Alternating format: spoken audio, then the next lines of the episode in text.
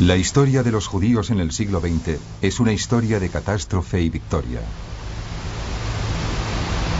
La noche de los cristales rotos señala el comienzo del descenso al abismo del holocausto. Menos de una década después, dos mil años de exilio llegan a su fin con la fundación del Estado de Israel. Lo que sigue es una reconstrucción dramática de los acontecimientos tal como sucedieron en dos días que marcaron al mundo.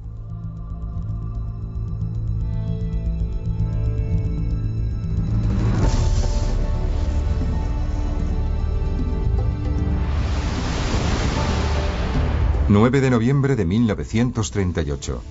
En California, Walt Disney asombra al mundo con Blancanieves, el primer largometraje de dibujos animados de la historia. En Nueva York, Orson Welles ha dirigido un programa de radio en el que los marcianos invaden los Estados Unidos, mientras que en la realidad los japoneses están a punto de invadir China. Y en Alemania, Hitler está a punto de sentarse a cenar.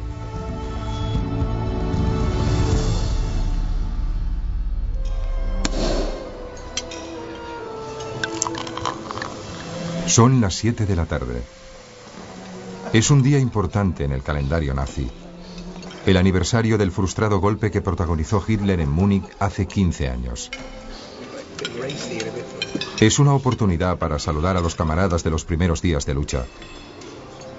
Y para las esferas superiores, una noche en la que hay que arrinconar las pequeñas rivalidades y relajarse. Pero detrás de las sonrisas vibra la tensión. Joseph Goebbels es ministro de Propaganda e Información. Hasta el momento, en opinión del Führer, ha sido un hombre de valor limitado. Su posición está en juego. Pero esta noche va a cambiar todo esto. Goebbels va a demostrar que también es hombre de acción.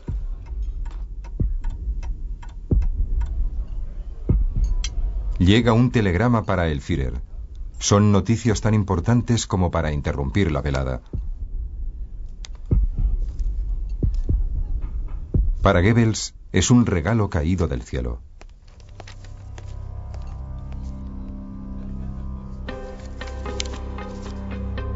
La noticia puede catapultarle profesionalmente. Basta con convencer al Führer de que le permita presidir la velada. La costumbre es que Hitler pronuncie un discurso. Goebbels solicita pronunciarlo él. Es una petición insólita, dada la importancia de la reunión, pero Goebbels sabe que ha llegado su momento y que debe aprovecharlo.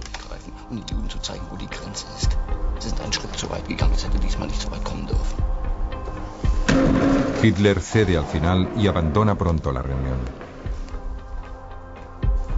El telegrama se refiere a un hombre que hace menos de una semana era un completo desconocido.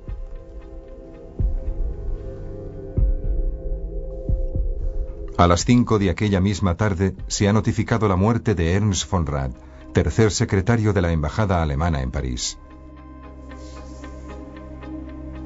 Ha muerto en un atentado realizado por un joven judío de 17 años llamado Herschel Greenspan. Los judíos pagarán este hecho con sus casas, sus trabajos, su libertad y su vida.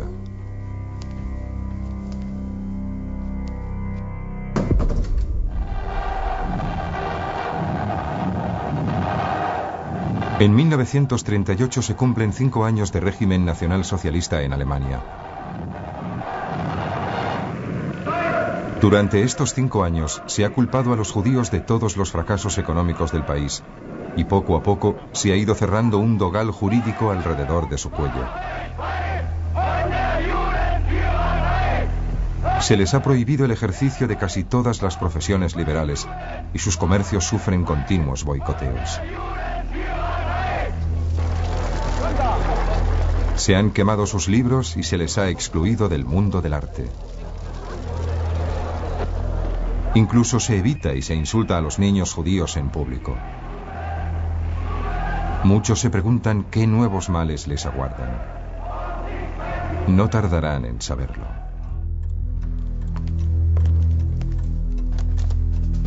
En Múnich, Goebbels está a punto de encender la mecha del holocausto. Compatriotas alemanes, La nación alemana está amenazada. Empieza con un tema conocido. Presentar a los judíos como una amenaza para la paz y la seguridad de la nación. Todo judío, por pertenecer a la raza judía, forma parte de una conspiración internacional contra la Alemania nacional socialista. De pronto, lanza la noticia de la muerte de Ernst von Rath. Es la base perfecta para construir un plan de represalia por un acto del que, según él, son culpables todos los judíos del mundo.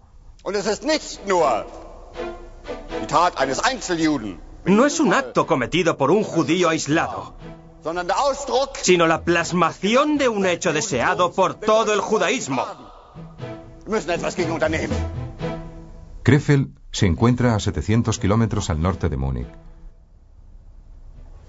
En esta ciudad hay una amplia y próspera comunidad judía a la que pertenecen Oskar Gompertz y su familia. Gompertz, un agente de comercio al que no le van mal las cosas, es uno más entre los 500.000 judíos que viven en Alemania. Todos están a punto de ser protagonistas involuntarios de un drama que transformará el mundo. Y habrá que hacer algo. En esta lucha histórica, todo judío es un enemigo. Desean nuestra derrota, nuestra aniquilación. Y hará cuanto pueda por conseguirlo. Camaradas alemanes, debemos defendernos.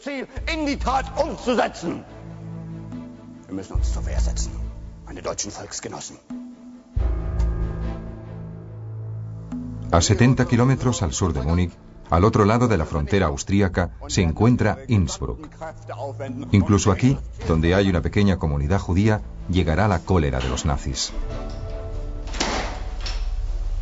Richard Berger vuelve del trabajo. Es ingeniero, dirigente sindical y también presidente de la comunidad judía. Hace seis meses, Austria fue anexionada por Alemania y Berger vive ahora bajo el régimen nazi. Organizó a sus trabajadores para oponerse a la anexión, por lo que Berger es ahora un hombre fichado.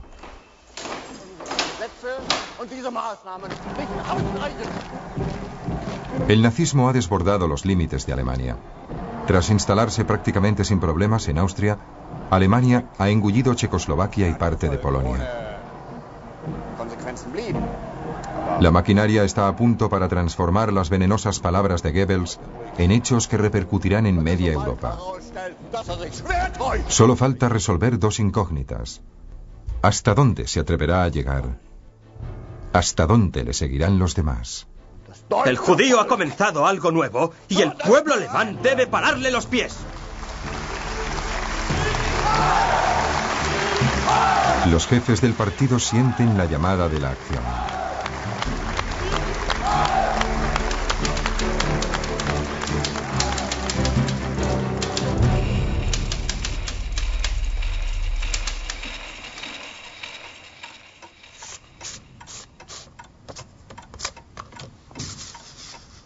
Es la una y veinte de la tarde.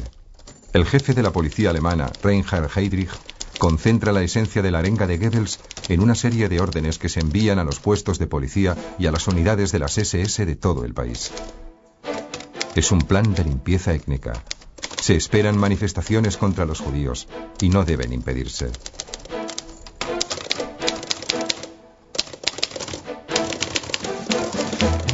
La propiedad judía debe destruirse, pero no saquearse.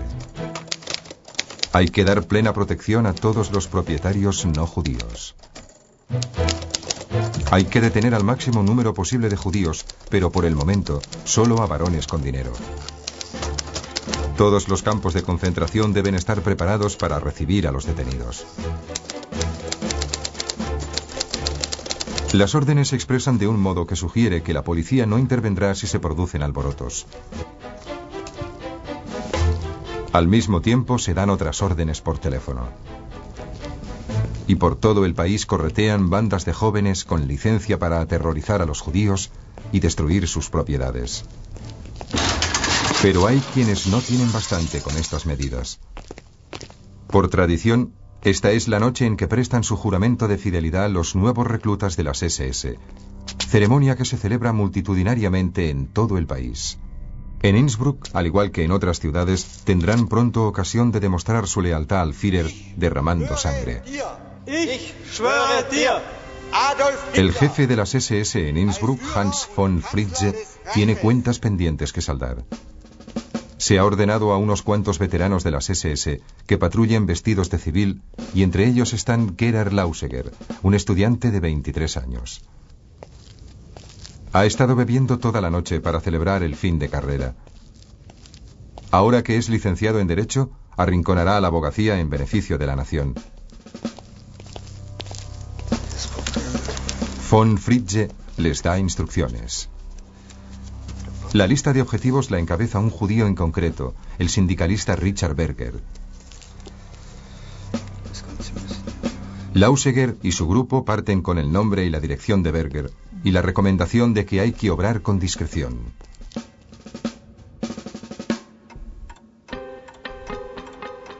La comunidad judía local es pequeña y está muy unida. Los vecinos de Berger ya han recibido la visita de otras unidades especiales que no han obrado precisamente con discreción. A su amigo Grabat lo han cosido a puñaladas. Su mujer llamó a un médico, pero ya era tarde. Grabat estaba muerto. El grupo de Lauseger decide entendérselas con Berger sin testigos y se lo llevan para interrogarlo. Por lo menos es lo que le dicen a él.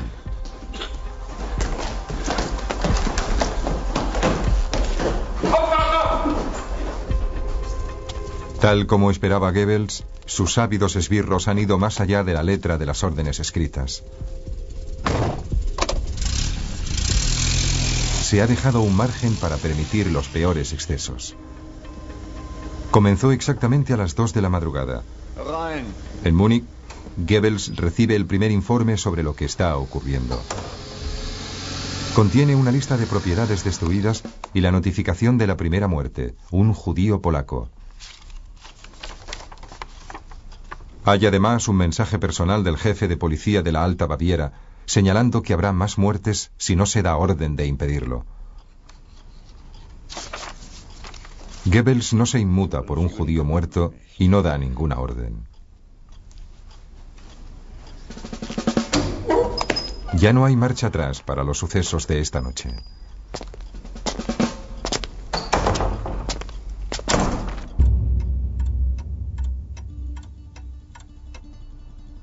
En toda la nación se infringe la ley, y la orden de detener a todos los varones judíos se obedece con celo creciente.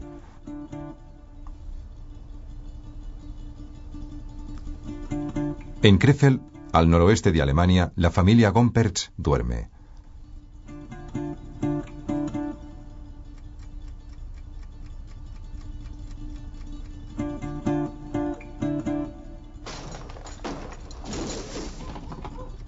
Todos despiertan al oír que echan abajo la puerta de la calle.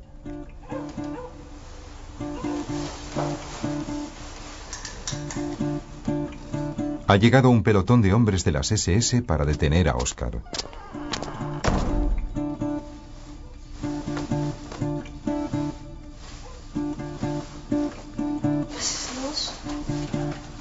Oscar teme lo peor. Oscar y Selma solo tienen un hijo, Rolf. Rolf tiene 10 años y sabe ya que por ser judíos son diferentes de los demás alemanes. Pronto averiguará hasta qué punto.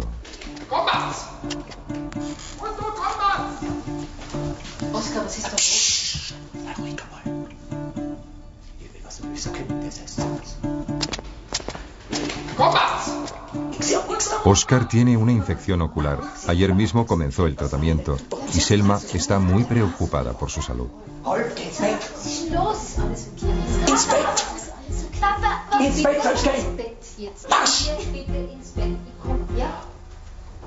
Selma consigue que Oscar le permita hablar con los soldados, con la esperanza de convencerlos de que su marido no está en casa.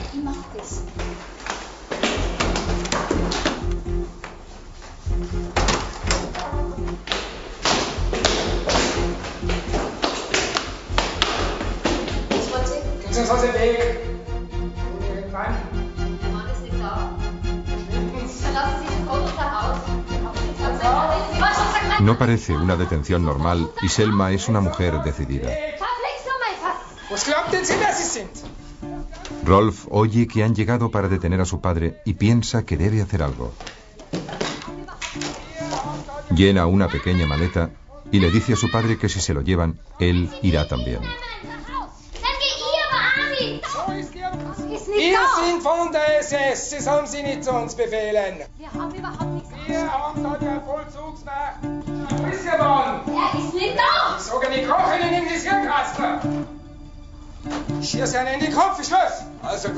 Oscar no está dispuesto a que sigan ofendiendo a su mujer, ni piensa irse por las buenas.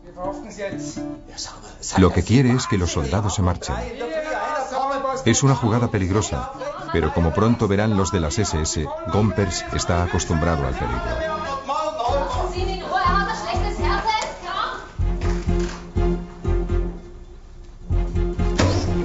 Oscar Gompertz combatió en la Primera Guerra Mundial, la misma guerra en la que Adolf Hitler luchó por la amada patria común.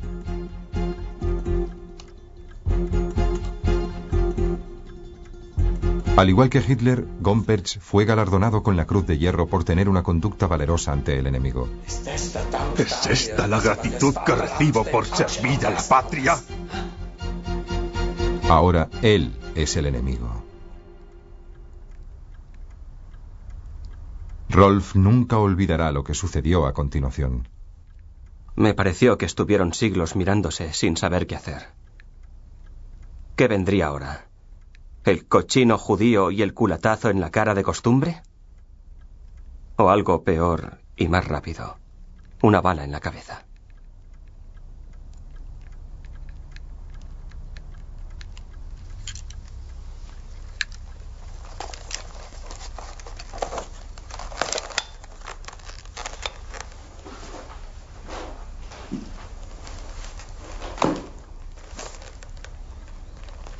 De pronto, el nazi hace una seña a sus hombres y todos se van, desapareciendo en la noche sin haber roto ni un plato.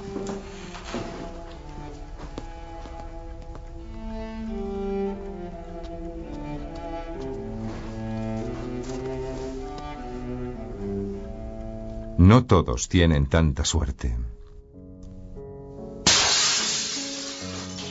Por todo el país se rompen ventanas y escaparates, se incendian sinagogas y comercios, se saquean domicilios particulares.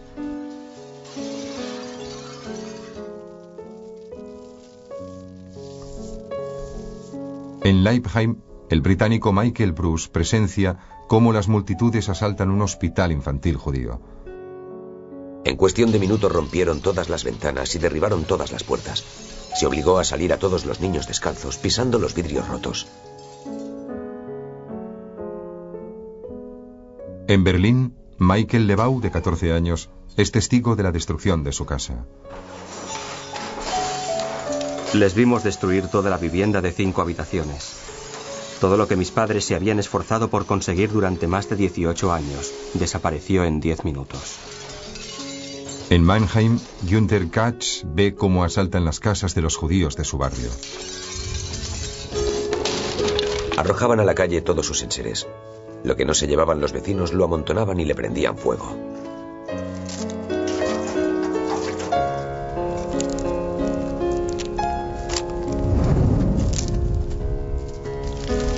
En todo el país ocurre lo mismo.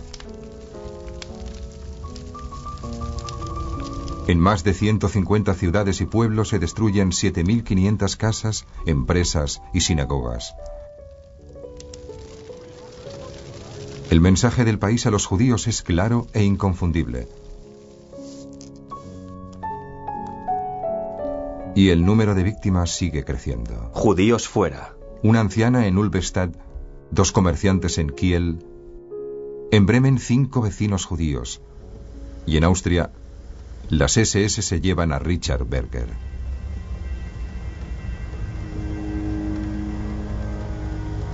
El subjefe de las SS, Walter Hofgarden, cuenta lo que ocurrió después. Fuimos hacia el oeste por la Anstrasse y cruzamos el puente de la universidad en dirección a Granaviten.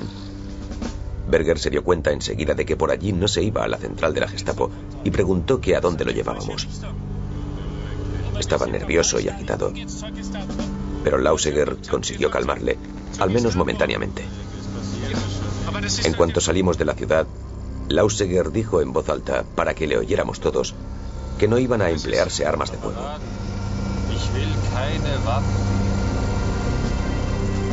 Berger se puso muy nervioso. Y yo supe entonces que íbamos a matar a Berger. La luz gris de la mañana rasga la oscuridad de la noche. Es el último amanecer que verá Richard Berger.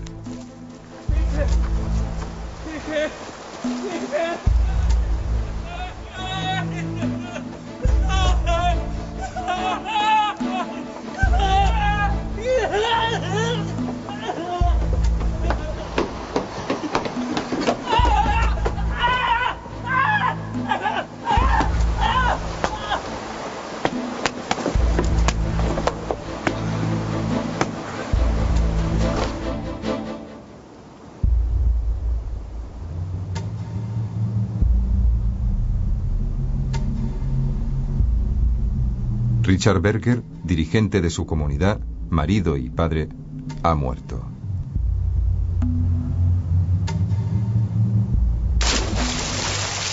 Robert Dewey quiere estar seguro. Desobedece la orden de no emplear armas de fuego. En las SS, la disciplina lo es todo. Como Lauseger tiene ocasión de recordarle. Cuando se encuentre el cadáver, la Gestapo registrará la muerte de Berger como un suicidio. Durante esta noche se ha cruzado una frontera. La ley ya no protege a los judíos, a ningún judío. Ahora pueden matarse impunemente. La tormenta ha amainado a media mañana del 10 de noviembre. Pero Alemania ha cambiado y todos se dan cuenta. El país ha perdido los últimos retazos de inocencia que le quedaban. Ha ocurrido lo que el mundo recordará con el nombre de Kristallnacht, la noche de los cristales rotos. A eso se refiere la consigna Judenraus, judíos fuera. Ha llegado el momento de que el pueblo alemán tome partido y adopte una postura u otra. Para Joseph Goebbels es el comienzo de una brillante carrera personal. Él y otros veteranos del partido proponen dos soluciones. Una, que los mismos judíos paguen los gastos de estas operaciones de limpieza étnica con sanciones que ascienden a un billón de marcos. Pero esto es solo el principio. La otra solución se refiere a un enfoque más sistemático del problema judío, a una solución final.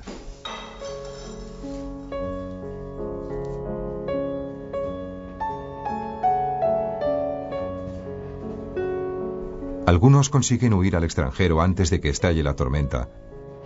Entre ellos, Oscar Gompertz y su familia. Pero durante la noche de los cristales rotos se ha detenido y enviado a los campos de concentración a más de 26.000 personas. El mundo se horroriza, pero no hace nada. Así comienza el holocausto.